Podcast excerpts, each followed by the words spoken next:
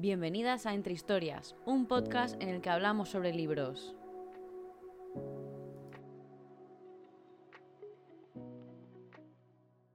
Todo el mundo, espero que este programa os pille genial. Bienvenidas a otro programa de Entre Historias, un podcast en el que conversamos sobre libros, literatura, series y mucho más. Así que aquí siempre nos encontramos entre historias. Quiero empezar el programa de hoy agradeciendo la acogida que tuvo el primer programa de esta segunda temporada. Muchísimas gracias a todas las personas que me escuchasteis y que luego también dedicasteis algún tiempo a mandarme algún mensaje o a compartirlo por historias. De verdad, estoy súper agradecida de, de esta acogida y como ya he hecho muchas veces, pues voy a que esto se me está yendo de madre. Y os preguntaréis, ¿por qué Ana? O sea, ¿qué es esta forma tan abrupta de empezar? Y es que en la segunda temporada empecé con el buen propósito de haceros wrap-ups de mis lecturas, ya que es el formato que me permite poder hablaros de todos los libros que he leído durante un periodo de tiempo de forma más extendida. Y con estos dos meses de pausa de verano de por medio, mm, me he descontado un poco, ¿vale? Entonces, como que ya había empezado muy bien en el episodio 15 de la primera temporada, con todas las reseñas de los libros que leí en enero, febrero y marzo,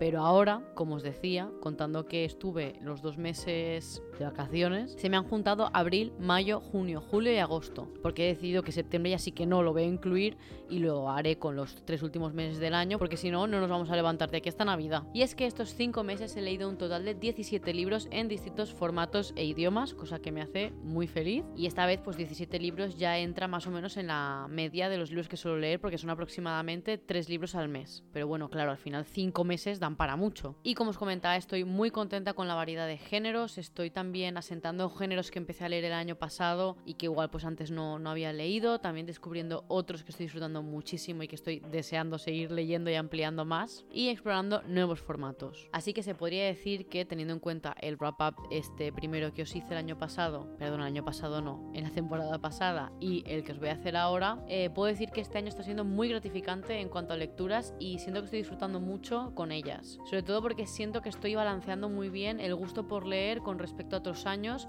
y bueno, estoy segura también que todo eso ayuda mucho a que mi estado de ánimo esté en buen estado cada vez que cojo un libro. Pues bien, como os decía al inicio, vamos a hablar de estos 17 libros que me han acompañado estos últimos meses del año. Empecemos con el primer libro que, que leí en abril, bueno, que me acabé en abril porque diría que lo empecé en marzo, es Legends and Latte de Travis Baldry. En este caso, Legends and Latte era un libro que me llamaba muchísimo la atención porque es un libro como que se ha abanderado de este nuevo género que está teniendo tanto éxito, que es el cozy fantasy, que a pesar de que ya había libros de este género, como que Legends and Latte pues ha abierto camino a que, digamos, se genere esta tendencia. Tengo que decir que no lo leí en muy buen momento yo este libro porque justo mm, me lo llevé a Roma en Semana Santa y me pasé todo el viaje súper enferma con fiebre y lo arrastré durante la siguiente semana.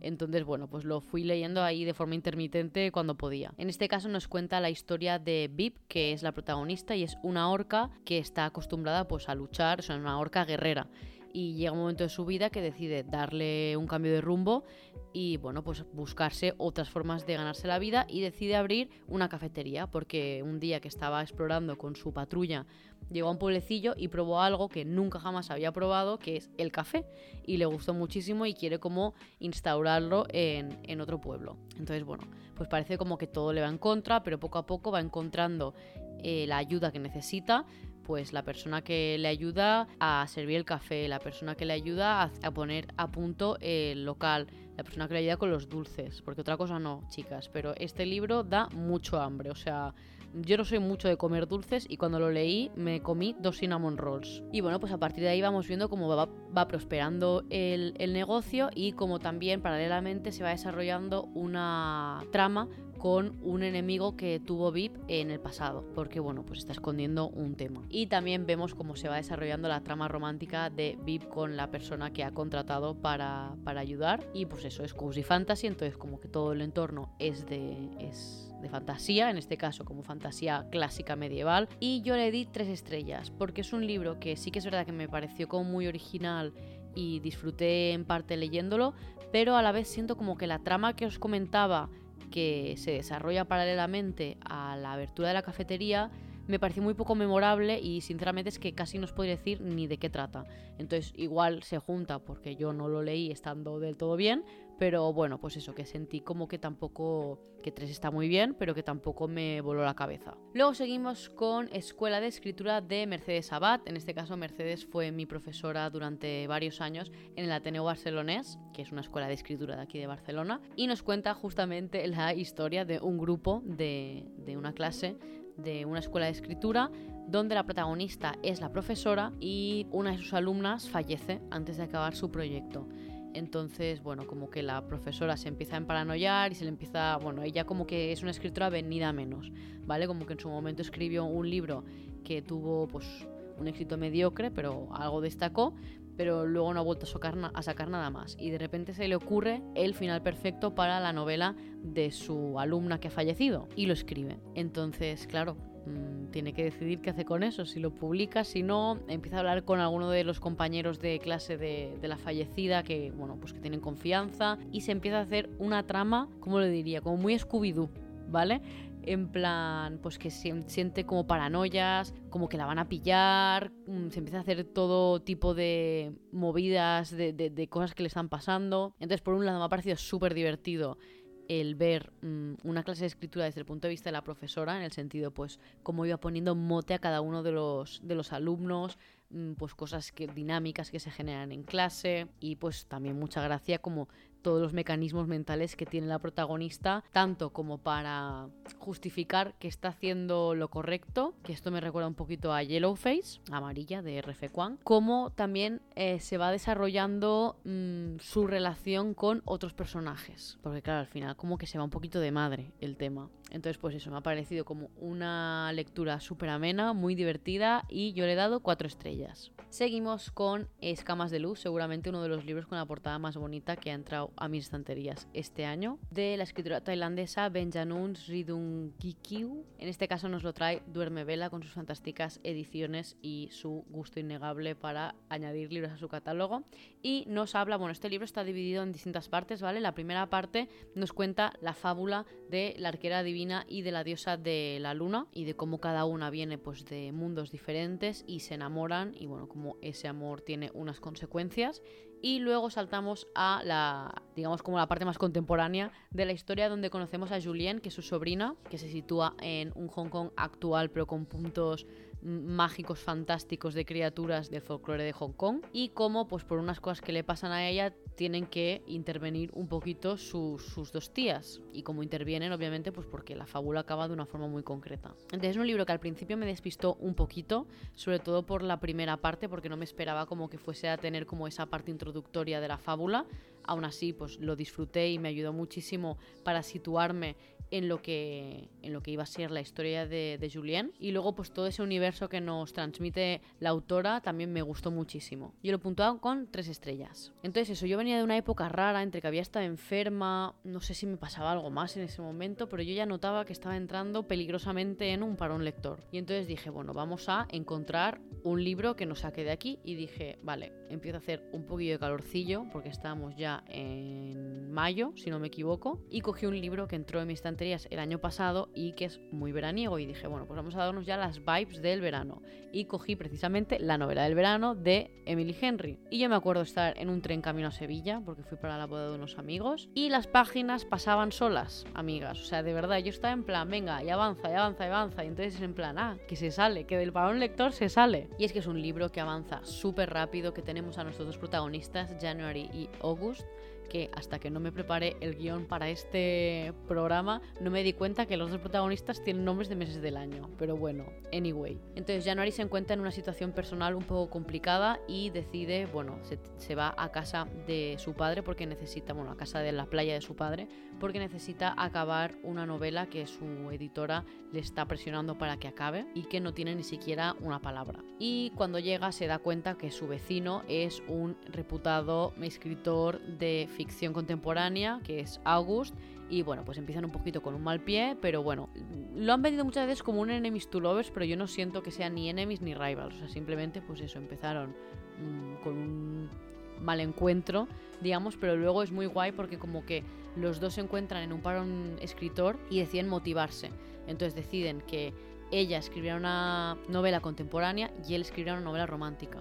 Entonces transforman los proyectos en los que estaban trabajando en el género que escribe el otro. Entonces vemos como cada uno aprende del otro, pues de su forma de investigar, de cómo se documentan. Entonces a partir de ahí pues se generan dinámicas muy guays entre ellos dos, porque al final acaban quedando pues uno para tener citas, para conectar más con la parte romántica y el otro pues acaban quedando para... Yo no... O sea, es que ni me lo esperaba, porque la historia que está escribiendo él va sobre una secta que había pasado por la zona.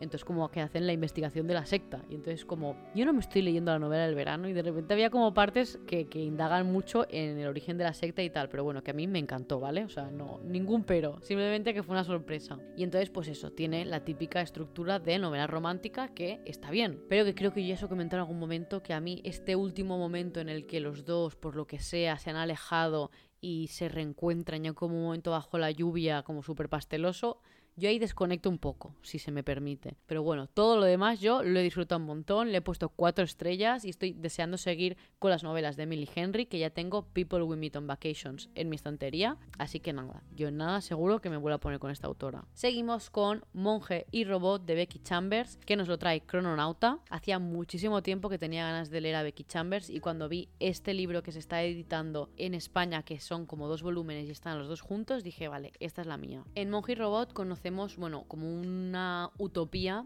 en la que eh, las máquinas han dejado de funcionar y se han como independizado de los humanos. Entonces, pues todos los robots mm, son autónomos y se han medio separado de lo que es la civilización y viven pues a sus anchas. Y en esta nos encontramos a Dex, que es un monje y que está un poco perdido, porque siente que ha perdido un poquito como su, su pasión y que no acaba de... A pesar de que le gusta mucho ser monje, porque en este caso ser monje eh, implica ser tener una vida ambulante, ir de pueblo en pueblo con tu caravana e ir sirviendo té a la gente para que te cuente sus problemas y tú pues ayudarles. Un poquito pues de terapia, digamos. Pero Dex siente como que no acaba de conectar del todo con, con esa profesión. Entonces decide emprender un viaje e ir a buscar a los robots. Y en esta se encuentra al robot y eh, de camino a diría que es un monte como que antes se visitaba mucho, pero ahora se ha dejado de visitar porque está medio abandonado, pues va teniendo conversaciones con este robot que no sé, como que hay una mezcla entre súper adorables, porque claro, el robot no tiene ni idea de cómo funciona un humano, entonces y, Dex tampoco sabe cómo interactuar de ciertas formas con el robot. Y hay como situaciones pues muy cómicas. Por ejemplo, cuando se tienen que poner a comer, el robot no entiende qué espera Dex de él. Y Dex como que necesita poder ofrecer comida para tener esa interacción. Entonces como que hay unos choques muy curiosos. Pero aparte también van teniendo como conversaciones que van un poquito más allá de estas escenas más gag cómico. Y hablan pues eso sobre el crecer, sobre el madurar como que yo en cuanto leí ciertas cosas fui a buscar de qué generación era Becky Chambers, vi que era millennial como yo y dije, vale, es que yo estoy aquí conectando a tope con lo que está sintiendo Dex porque, bueno, es... Describía muchas situaciones en las que yo creo que nos encontramos muchos millennials actualmente con nuestra vocación barra mm, búsqueda de la profesión perfecta barra mm, existir en este universo. Entonces, bueno, le he puesto cuatro, estrellas, yo lo disfruté mucho, os invito mucho a que lo leáis porque de verdad es una historia muy especial y también es como muy comfort, muy cozy, pero en este caso es más cozy ciencia ficción que fantasy. Vale, seguimos con uno de los grandes descubrimientos del año, tanto como autora y género, y que para mí este género a mi vida ha venido para quedarse. Yo os estoy hablando de una escritora en la cocina de Laurie Colwyn. En este caso nos trae esta esperada traducción Libros del Asteroide y se trata de una food memoir, que yo en programas anteriores ya os había hablado de este libro porque mm, es que me ha encantado, o sea, de mis mejores lecturas del año, seguro. Y al final es un compendio de artículos culinarios que Laurie Colwyn publicaba en una revista y en la que nos va contando episodios de su vida a través de su evolución en la cocina. Entonces, pues te puede estar hablando, por ejemplo, de cómo hacer comidas para grupos, mientras te está hablando de una situación en la que se dio cuenta que igual para grupos no puedes impresionar con todos los platos, sino que mejor te centres en uno y en los otros hagas algo resultón pero fácil. Entonces, como que se genera una dinámica con la autora que te da la sensación que tú estás sentadita en su encimera mientras ves cómo cocina y una compañera, una amiga, te va contando un poquito por su vida. Entonces, como entre la cercanía de, la autora, la forma en la que conecta, o sea, yo no sabía que mm, podía conectar tanto con mm, una receta, me refiero. Yo leí esa receta y digo, pues estoy dentrísimo de ella, la verdad, porque te voy a mentir? Así que, como os decía, eh, Food Memoirs ha venido para quedarse en mis estanterías, porque también fue como un soplo de aire fresco. Me relajó muchísimo leer eh, un escritor en la cocina, entonces estoy deseando uno, que Libros del Asteroide publique el segundo, que es, em, bueno, el, inglés es More Home Cooking, seguramente pues será pues más cocina casera y aparte pues ya le tengo echado el ojo a otros. Tengo también Crying in Edgemark y otro libro en el Kindle que ahora mismo no me acuerdo cómo se llama, para cuando necesite pues eh, ese momento de relajación y desconexión a un mundo fantástico de la cocina, pues tenerlo, tenerlo conmigo. Y creo que nos lo he dicho, a este libro pues obviamente le puse 5 de 5 estrellas porque mm, amo. Seguimos con una segunda parte que mm, pues yo no la esperaba porque en, principio el primer libro es autoconclusivo, pero eh, salta varios años después de, de la conclusión de este primer libro y nos cuenta la historia de otros personajes, pero hay conexiones con los del primer libro. Yo os estoy hablando de El alma del brujo, de Belén Martínez, que en este caso pues ya sabéis que yo soy muy fan de Belén Martínez, no me canso de decirlo. Y eh, el año pasado diría, no, hace dos años, pues en 2021 salió El vals de la bruja, que es un libro que lo ha petado muchísimo y no, no hay para menos, porque es que es fantasía. Y ahí conocíamos a unos personajes y a un universo de magia y de una academia de magia en la época victoriana, si no me equivoco, y en este caso pues hacemos un, salto en el tiempo y nos situamos en el Londres de los años 40, en medio de la Segunda Guerra Mundial, en el episodio eh, del Blitz en Londres, cuando había todos estos bombardeos en la ciudad y bueno, pues la gente tenía que huir y esconderse. Que de hecho el nuevo libro de Bibi Bobby Brown, o como se llame la, actriz de, de Stranger Things, va también sobre eh, estos episodios en, Londres. Pero bueno, después de este, esta cuña que no sé ni por qué os estoy contando, conocemos a la protagonista que se llama Liang y es una hija de brujos, pero que ella no mm, muestra signos de magia, si no me equivoco, y aún así tiene como un animal de compañía que la sigue, que es eso ya conocíamos la dinámica en el Vals de la Bruja, pero que en realidad no es un animal de compañía, sino que es un demonio, pero que hay mucha química entre ellos y también como que se generan dinámicas muy guays entre ellos dos. Y como os decía, hay intervenciones de personajes de anterior, eh, el anterior libro. Y en este caso esta historia nos voy a contar mucho, pero nos cuenta pues eso, una cosa que encuentra Lian y que tiene que protegerla y una conexión con otro personaje a través de los sueños. Entonces como que a través de los sueños ella recibe mucha información y a la vez también pues recibirá más pistas para poder avanzar en la misión que tiene. Las intervenciones de los personajes del Vals de la Bruja de 10, o sea, yo estoy felicísima. Y aparte, la autora colgó gratis en Amazon un libro, que, bueno, un librito, que es una historia intermedia, que se llama La muerte del brujo, que nos cuenta un episodio que hace un poquito de puente entre un libro y otro, a pesar de que cronológicamente lo que nos cuenta en La muerte del brujo pasa antes del Vals de la Bruja, pero va bien para refrescar los personajes, así que ahí lo dejo. Lo tenéis gratis en Amazon. Y bueno, pues obviamente a El alma del brujo le puse 5 de 5 estrellas. Vale, luego yo me empecé El Ruiseñor, que es el libro que ganó, eh, que lo votasteis por aquí mismo, que os di cuatro libros a escoger y ganó El Ruiseñor, que yo tenía muchísimas ganas de leerlo porque, bueno, es un libro que ha tenido muchísimo éxito, que la autora, bueno, está consagradísima en cuanto a, a ficción histórica, que es Christine Hanna, y de hecho que estamos esperando la adaptación de esta historia, algún momento al cine, pero bueno, ya llegará. El caso es que el ruiseñor nos cuenta, se sitúa en la Francia ocupada durante la Segunda Guerra Mundial y nos presenta a dos hermanas, a Bian y a Isabel. Bian es la mayor y tiene como la vida un poquito más establecida, vive en un pueblito de Francia, tiene una hija, entonces como que lo tiene todo montado, ¿vale? Es profesora del pueblo, tiene amigas, eh, tiene un marido. Isabel es un poco pues la bala perdida de la familia. Es más joven, entonces bueno, como diría que su madre se murió cuando eran pequeñas y su padre estaba muy ausente, entonces como que fueron pasando de casas de acogida en casas de acogida, pero Bian se casó muy joven, entonces como que Isabel estuvo más sola en ese aspecto.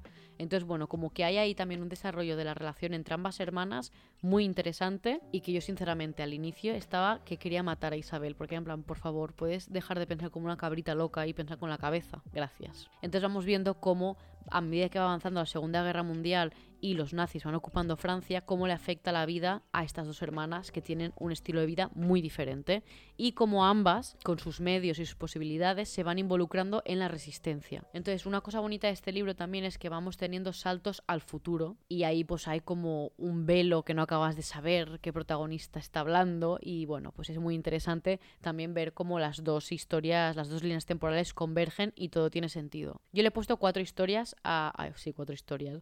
Yo le he puesto cuatro estrellas a este libro. Ese es un libro que he disfrutado mucho, pero también, chicas, me hizo sufrir. O sea, yo no os puedo decir. Hacía tiempo que un libro no lo tenía que cerrar porque no podía continuar y necesitaba un cambio de, lectura. Porque es que de verdad, que es que hay momentos que es, bueno, a ver, Segunda Guerra Mundial, pues ¿qué, vamos a hacer, sabes? O sea, ya, ya sabía lo que iba, pero es que, mm, socorro. De hecho, Yo lo tenía en Kindle y me lo llevé porque dije, bueno, me falta poco relativamente para acabarlo y me lo llevé para cuando volé a Nueva York. Dije, joder, pues entre el viaje de ida y el viaje de vuelta, pues me lo acabo. Llega un punto, nada más en despegar de Barcelona, que dije en plan, yo o cambio de libro o, o, no puedo estar aquí. O sea, no puedo estar en medio de un avión con este sufrir.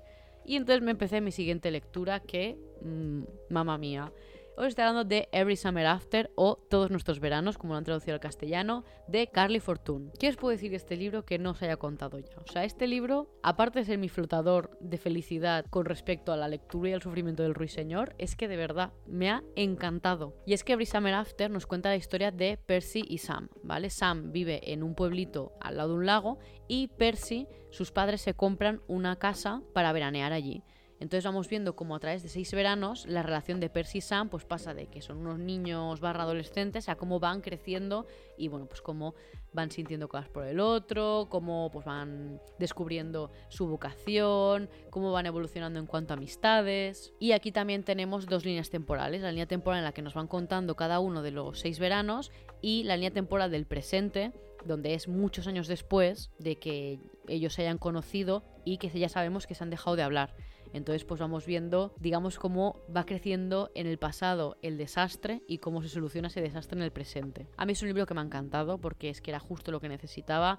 Tiene como unas vibes de nostálgica de verano muy fuertes y a mí ese, ese cliché a mí me encanta. O sea, a mí, yo en verano quiero estar nostálgica, quiero estar pensando en los años en los que no era una adulta funcional y no necesitaba trabajar para sobrevivir y podía disfrutar de un buen campamento de verano, de una buena tarde en la piscina, de unos buenos juegos con mis primos. Y este libro es todo lo que me ha dado. Entonces, pues eso, o sea, yo feliz de haber leído este libro, de haberme topado con él en ese momento en concreto. Y nada, yo no sé si ahora mismo os va a motivar mucho leerlo ahora que en principio estamos entrando en, en el otoño, si llega algún día. Pero hay que dar la recomendación porque es que de verdad, mmm, bueno, pues 5 de 5 estrellas también se ha llevado. Luego leí Sistema de Recompensa de Jem Calder, que es un libro que tenía muchísimas ganas de leer porque Jem Calder es un amadrinado de Sally Rooney. Y bueno, pues ya sabemos, Sally Rooney, ¿qué quieres? ¿qué quieres que haga? Sally Rooney, yo lo hago. Y también como que tenía ese rollito de la voz de los millennials y tal, y yo pues necesito voces con las que conectar. Entonces, Sistemas de Recompensa está dividido en cinco relatos diferentes y nos cuenta como la historia entre Julia y Nick, que son mm, pues un chico y una chica que en un momento dado de su vida estuvieron juntos y se separaron. Entonces nos cuenta la historia de los dos en separado hasta que se vuelven a reencontrar. El tema es que yo hasta el final no entendí que eran dos personas. Me da la sensación que los relatos estaban como muy desconectados a pesar de que yo iba viendo los elementos en común, obviamente. Pero me costó ver un poquito que formaba parte de un todo como más grande hasta el último relato. Entonces por lo que he visto me ha pasado un poquito lo mismo que a varias personas, que es que el primero y el segundo relato, que es donde nos presentan un poquito a los dos protagonistas, como que bien, muy bien, me entraron perfecto y me encantó conocerles incluso te diría que me hubiese gustado conocer un poquito más a Nick, porque diría que conocemos más a ella que a él. Pero luego los tres últimos, sobre todo los dos, o sea, el tercero y el cuarto, los siento como muy desconectados de la historia y que desconciertan más que ayudan. O sea, diría que uno son como conversaciones de WhatsApp, aplicaciones de ligues, correos y tal. Y yo ahí me, me lié muchísimo, en plan, no sé quién está hablando, no, o sea, es como, ok, entiendo el feeling general, pero no me está llegando el mensaje, diría. Y el cuarto es como una movida en la oficina muy loca que tampoco entendí, la verdad. Y en el último ya sí que es cuando se encuentran y están durante el confinamiento, si no me equivoco, hablando. Entonces como que allí así que se cierra todo y entiendes un poquito más lo que has leído hasta entonces. Pero como que aún así sentía que a nivel técnico le faltaba algo. Entonces, como hay cosas que y conversaciones y en general como que hay temas que toca con los que sí conecté, le he puesto tres estrellas. Seguimos con otro libro que tenía muchísimas ganas de leer y es que eh, Almendra, que es el primer libro que se tradujo al castellano de la autora surcoreana Seong Won Pyong me encantó y entonces cuando me enteré que iba a sacar un segundo libro que no tiene nada que ver con almendra, ¿vale? Que se llama El impulso, pues yo para ahí que fui. Porque además sentía que en la sinopsis se transmitía como un poquito de el tratamiento de personajes que viene almendra y que tanto me gustó, a pesar de que ya os digo, la historia no tiene nada que ver. En esta historia se nos presenta a Andrea Kim, que es un hombre que bueno, pues por X temas de la vida ha fracasado en todos los aspectos, o sea, a nivel laboral, a nivel de familia, a nivel personal, y empieza el libro que se intenta suicidar, pero no tiene éxito. y eh, en estas que ve un vídeo en el que se incita al cambio de alguna forma. Entonces, esta persona empieza como a reflexionar un poco y dice, vale, pues vamos a hacer cambios pequeños y empieza cambiando la postura. Entonces empieza haciéndose fotos de cómo se pone más recto de espaldas. Y cada día se hace una foto para ir mejorando poco a poco. Entonces vamos viendo como un efecto bola de nieve en el que la gente de su alrededor se va inspirando por lo que está haciendo él y cómo eso incita a más cambios todavía. Entonces vemos cómo va escalando todas esas mejoras, el efecto que tienen en su vida y bueno, pues el resto como lo tenéis que leer, o sea, es historia, pero me ha gustado mucho, sobre todo de este libro, la reflexión que hace la autora al final. O sea, siento que es como el lazo perfecto para darle cierre a esta historia y que yo creo que sin esa reflexión el libro no me hubiese gustado tanto, porque como que la autora comparte un poco su experiencia y habla un poco de lo que es el fracaso, de lo que es el éxito, de lo que es buscar el cambio. Entonces, bueno, para mí me quedo muchísimo con la sabiduría de, de la autora en este aspecto y de, pues eso, como lo he intentado plasmar en, la historia del impulso. Y a este libro le he dado cuatro estrellas. Pero ya os digo, seguramente si no hubiese estado esa, esa última parte, igual hubiese puesto tres. El siguiente libro eh, decidí leerlo, es una novela gráfica. Decidí leerlo porque cuando estaba preparando el guion para el último programa de la primera temporada donde se hablaba de libros prohibidos, me topé con este libro varias veces. Y es que este libro ha estado prohibido varias veces en Estados Unidos. Y dije, pero ¿cómo puede ser? Si yo recuerdo que cuando salió en su momento aquí en España, lo vi un montón por, por Booktube y bueno, pues eso, que la gente hablaba muy bien de él. Obviamente, pues los libros que se, que se prohíben, ir a ese programa, o sea, a ese episodio y entenderéis por qué se prohíben. Pero vaya, total, que me entró mucha curiosidad y dije, ¿cómo es un libro que se lee rápido? Porque ya os digo, es una novela gráfica. Me fui a mi biblioteca de confianza y me lo cogí y me lo leí en una sentada. Hoy estoy hablando de género queer, una autobiografía, en este caso la autobiografía de Maya Kobabe, que es la, autore de, este libro, y nos explica un poco como su infancia, las confusiones que, que Maya sintió a lo largo de su crecimiento, porque además como que sus padres también tenían un sistema educativo como un poquito especial y como poco a poco fue abriéndose camino en su identidad de género y sexual y bueno, pues fue como fue como contestando algunos de los interrogantes que iba teniendo y como poco a poco Maya iba sintiendo que conseguía encontrarse y conocerse.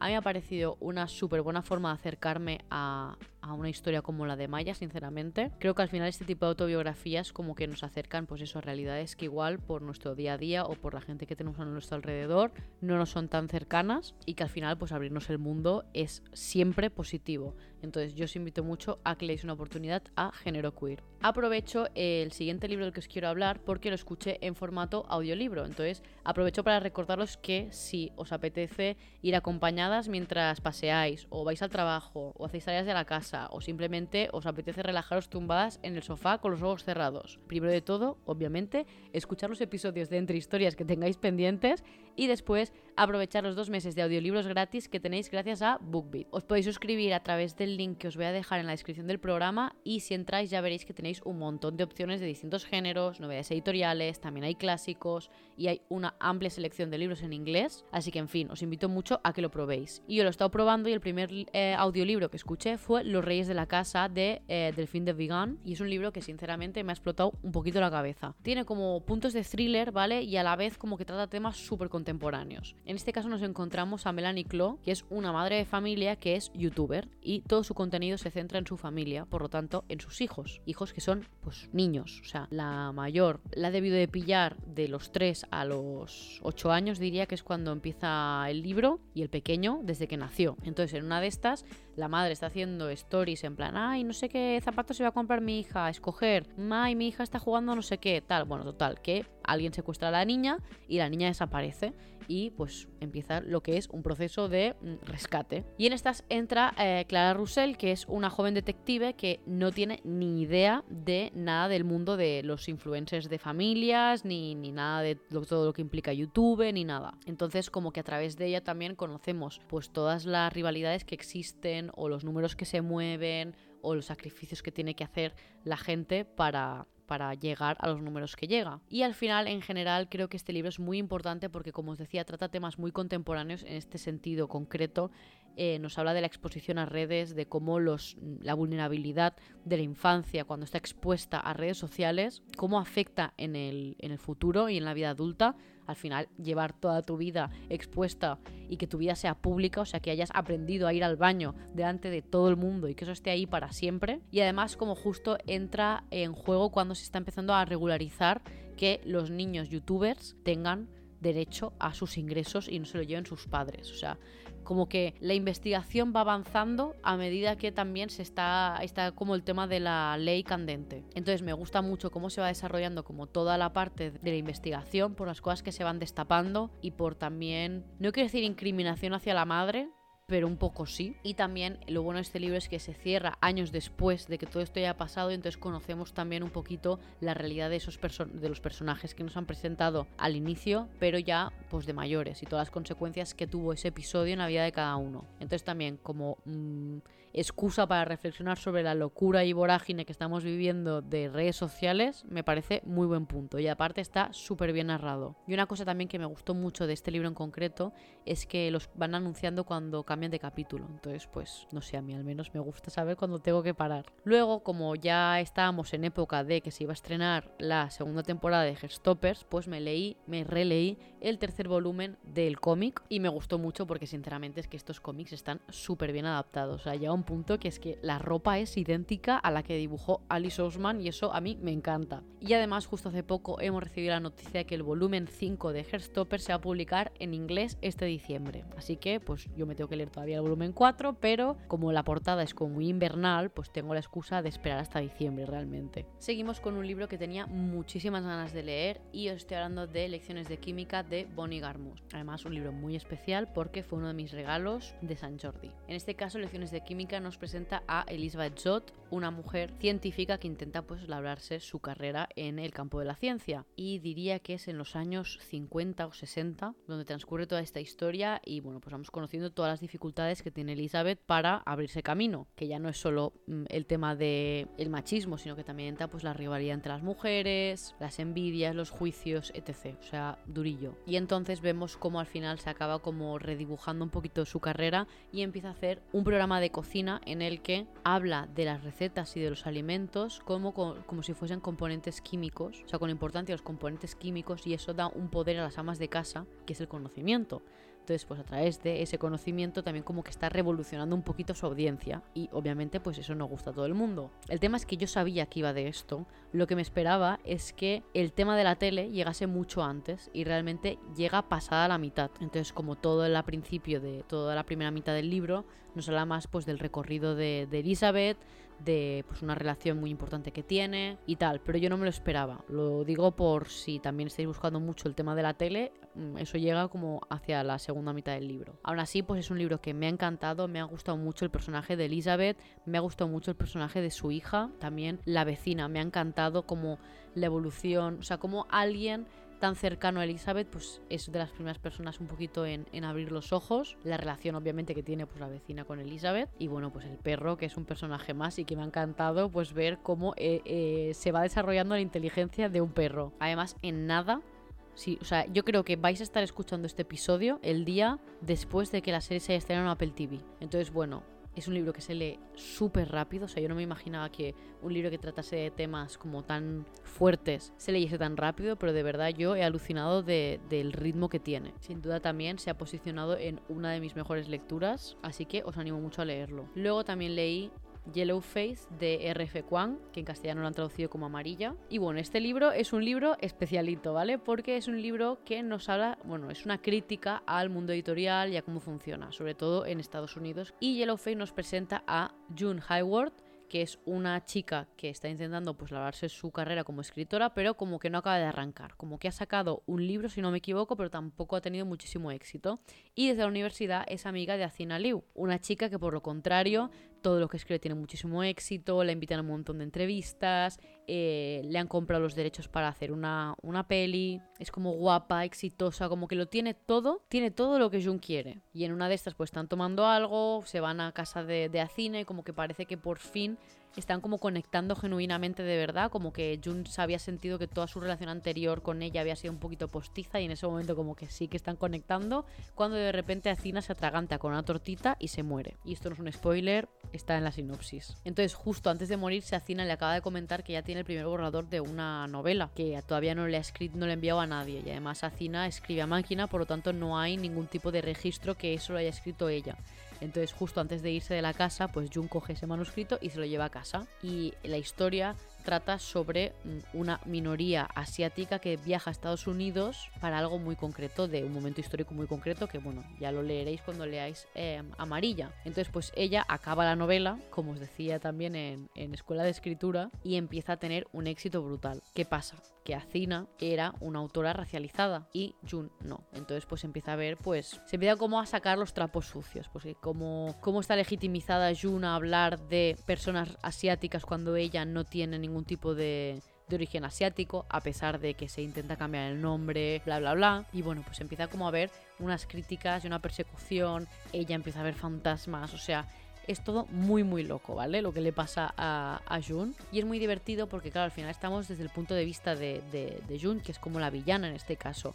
Y vamos viendo como ella misma se va justificando que lo que está haciendo está bien, que es lo que no hubiese querido, como que no la pueden culpar por eso, porque X, Y y Z, o sea, como vamos viendo como el mecanismo de su mente se va cada vez retorciendo más y como cada acto y cada decisión que toma la va llevando por un camino peor. Y entonces pues aquí me parece como muy valiente por parte de de Rebeca F. Toda la crítica que hace porque es que no deja títere con cabeza y lo critica todo, o sea, todo todo. Bueno, me parece muy interesante todo lo que hace y además también os invito a que encontréis, a que busquéis entrevistas que, que le hacen a partir del lanzamiento de este libro, porque mm, pues Rebeca habla maravillosamente y como que conectas muy bien su realidad con lo que intentaba transmitir con el libro. Entonces, bueno, pues como para tener un poquito una experiencia completa. Y a este libro le puse 5 estrellas porque de verdad que me impactó mucho. Y he dejado para el final Fourth Wing de Rebeca Yarros porque es el libro que os reseñé justo en la sección del programa anterior. Así que no me voy a, a enrollar muchísimo. Le puse 5 estrellas. Tenéis la reseña completísima en el episodio justo anterior y que es que nada, en nada sale el segundo ya. Y antes de entrar a la sección, aprovecho para recordaros que podéis apoyar mi trabajo creando contenido invitándome a un café simbólico en el link que os dejaré en la descripción del programa. Ya sabéis que si me invitáis con una pequeña aportación, escucharéis vuestro nombre al final del programa. Y ahora sí que sí, vamos con las preguntillas que me dejasteis el otro día por la cajetilla que os dejé por stories, porque ya sabéis que de vez en cuando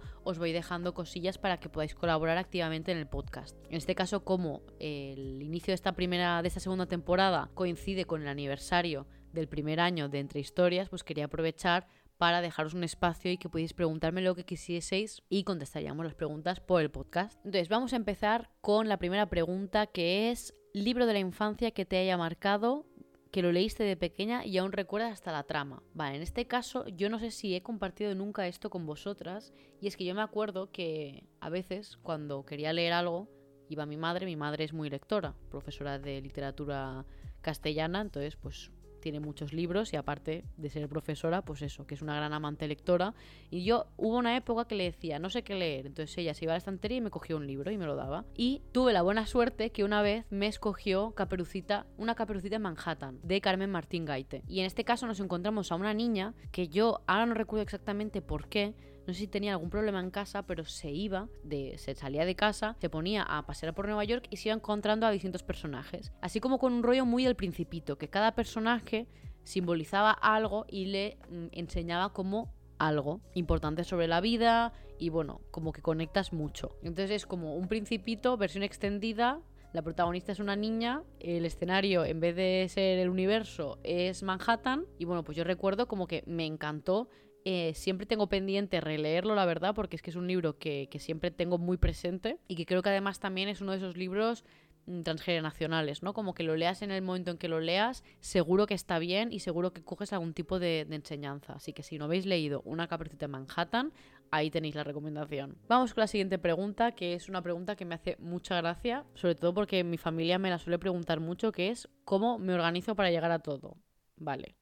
Yo soy una persona muy organizada de por sí. También el problema que tengo es que priorizo la productividad al descanso, que yo creo que eso también es algo muy generacional y que nos pasa a muchas de las que estamos por aquí. Entonces, pues me organizo mm, no dedicando tiempo a mí, ¿vale? Que eso está muy mal. Poco a poco voy aprendiendo a descansar más y a, tener pausas, pero hay momentos pues del año en el que hay más actividad, como por ejemplo es final de año, que entre se o sea, que se va juntando pues el trabajo, que hay más libros por leer y yo sola me busco trabajo donde no existe y X cosas, pues nada, o sea, me organizo realmente intentando forzarme entre comillas a cumplir con las cosas que seguro que quiero cumplir, como por ejemplo, pues el podcast. Yo sé que ya me puse las fechas tan holgadas de dos podcasts a la semana porque sabía que era algo con lo que sí que podía cumplir, entonces pues eso para mí es inamovible. Y por ejemplo, pues ratos de lectura los voy rascando donde sea. Llevo ya años que me he acostumbrado a leer por las mañanas, cosa que me encanta. Luego pues también leo mucho en transporte público. Antes de ir a dormir si puedo también leo un poco. Entonces como que no tengo un momento muy concreto para leer, pero voy arañando momentillos a lo largo del día. Y la verdad, Instagram, por ejemplo, ahora estoy que hago lo que puedo, me refiero, como que no... Antes sí que me acuerdo cuando empecé que sí que tenía un calendario y me ponía los sábados y los domingos hacer todas las fotos. Y ahora es en plan, pues mira, se me ha ocurrido una idea de un reel, pues venga, la hago y chimpum, y la monto y la subo. Y si no tengo post, pues no tengo post y no pasa nada. Seguimos con lugar favorito donde leer. Eh, sinceramente, a mí me da igual donde leer mientras esté cómoda. O sea, no tengo como un, un sofá de lectura o, o sea, por ejemplo, en verano intento no dormir en la cama porque si no pues, se calienta y hace mucho calor, entonces como que no tengo un lugar concreto donde leer. Sí que me gusta leer mucho en el sofá porque tengo mucha luz natural, pero ya os digo, en general estoy cómoda en todos lados leyendo. Mi sueño, pues tener una habitación de lectura rodeada de libros, con una butaquilla, mm, una mesita donde poder apoyar mis cafeses y mi ordenador para poder escribir. Pero de momento, pues eso, leo en el sofá, leo en la cama, el transporte público, eh, leo en bancos, leo en cualquier lado. Seguimos con, ¿harías colaboraciones con otros podcasts? Pues la verdad eh, no me lo había planteado y no sé si tengo en mente alguna colaboración como de referencia para entender muy bien cómo se podrían colaborar dos podcasts. Si la pregunta es si estoy abierta a colaborar con otros podcasts, sí, por supuesto, o sea, estoy siempre abierta a hacer cosas en general yo ahora mismo activamente en mi mente no me salen ideas para generar este tipo de colaboraciones, pero sí, por supuesto que haría colaboraciones con otros podcasts. Recomendaciones para club de lectura a distancia con mis amigos. Vale, en este caso no sé si te refieres a clubs de lectura que ya existan para poder unirte con tus amigos o libros que sirvan para clubs de lectura. O sea, que podáis como hacer lecturas conjuntas con tus amigos. Tampoco te puedo decir uno en concreto si es la segunda. La primera no tengo ni idea, la verdad, pero bueno, es posible que pasen cosas en un futuro cercano, así que mm, estar atentas. Yo de vez en cuando también voy haciendo lecturas conjuntas que obviamente tú y tus amigos estáis más que invitados a hacer. Y así como libros, yo te diría como que intentaseis buscar algún libro que os motive un poquito a todos, ya sea novedad o sea un libro que todos tenéis en las estanterías o incluso aprovechar Navidad como para si tú tienes que hacer un regalo a un amigo, pues regalarle ese libro, compártelo tú y así como que ya motivar a los demás a, leerlos juntos. O que cada mes escoja cada uno un libro, que eso también es súper buena opción y así todos os motiváis para leer cosas diferentes. Y todo el mundo está contento. Vale, esta pregunta me gusta. Me, me preguntabais, ¿traerás más invitados esta temporada? Y la respuesta es que sí. O sea, mi idea es siempre de vez en cuando, siempre que el tema lo acepte, es traer a más gente al, al podcast. Todavía tengo que ver tema mm, grabar a distancia porque soy un poquillo patata, o sea, yo estoy sorprendida que esté llevando bien el podcast, la edición del audio, la edición del vídeo y bla, bla, bla. Pero sí, mi idea es traer a más gente, de hecho ya tengo un par de personas con las que, con las que lo tengo hablado y tengo muchísimas ganas de hecho de, de traeroslo y de anunciároslo, así que sí, este año vais a ver a más gente aparte de a mí por aquí. ¿Harás más programas de novedades? A ver, yo al inicio em, me planteé si hacer uno al mes pero se me hacía muy largo y son programas que me cuesta un poco de, organizar. Y también hacerlo mensual creo que para vosotras igual es un poquito pesado. Entonces yo lo que tenía hecho es, em, a mitad de años hice un, un repaso de todas las novedades que más me llaman la atención a mí de esos seis primeros meses.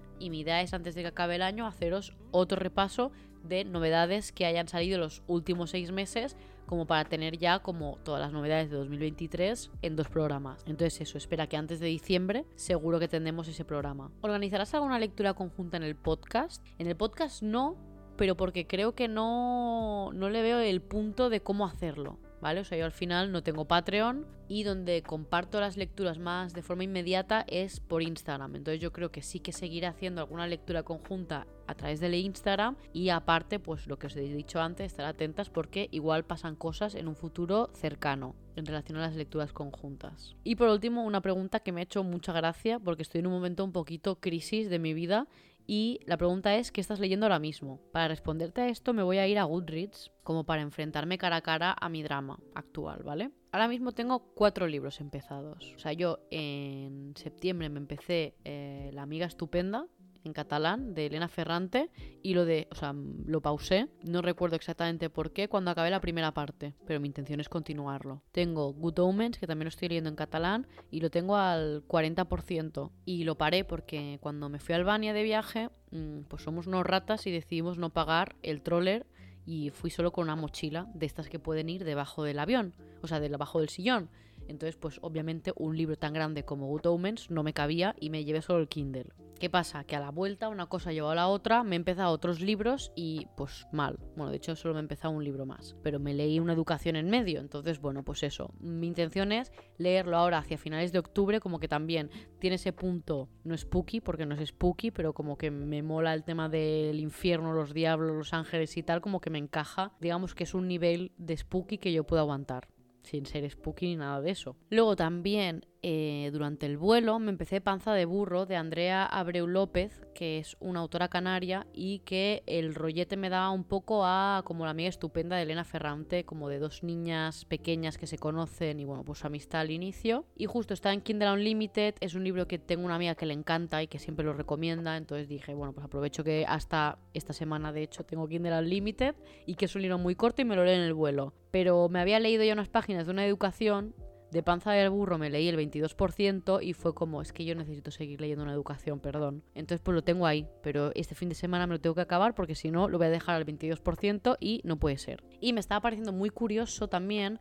porque hay mucho vocabulario de... Mm, Ah, no recuerdo de qué, de cuál de las islas de Gran Canaria. Ay, de cuál de las islas de las Canarias es, pero bueno, como de esa isla en concreto. Y luego, por otro lado, voy por el 50% de Asistente del Villano, de Hannah Nicole Mer. Y bueno, yo creo que este libro, pues esta semana me lo tendría que acabar ya, también porque os quiero traer la, la reseña. Y aparte, o sea, yo os juro que me sabe fatal porque estoy leyendo Asistente del Villano con otro libro entre ceja y ceja. O sea, yo me quiero ya empezar otro libro y todavía no me ha acabado ninguno de los cuatro que tengo empezados. Y es que este libro yo me lo cogí justamente para eh, la Spooky Season. Porque yo os digo, yo para la Spooky Season no leo libros de miedo porque no puedo leer libros de miedo. Pero este como que me da vibes a esta época del año. Y es Spells of Forgetting de Adrian Young, que sinceramente no os voy a decir de qué va porque no lo sé.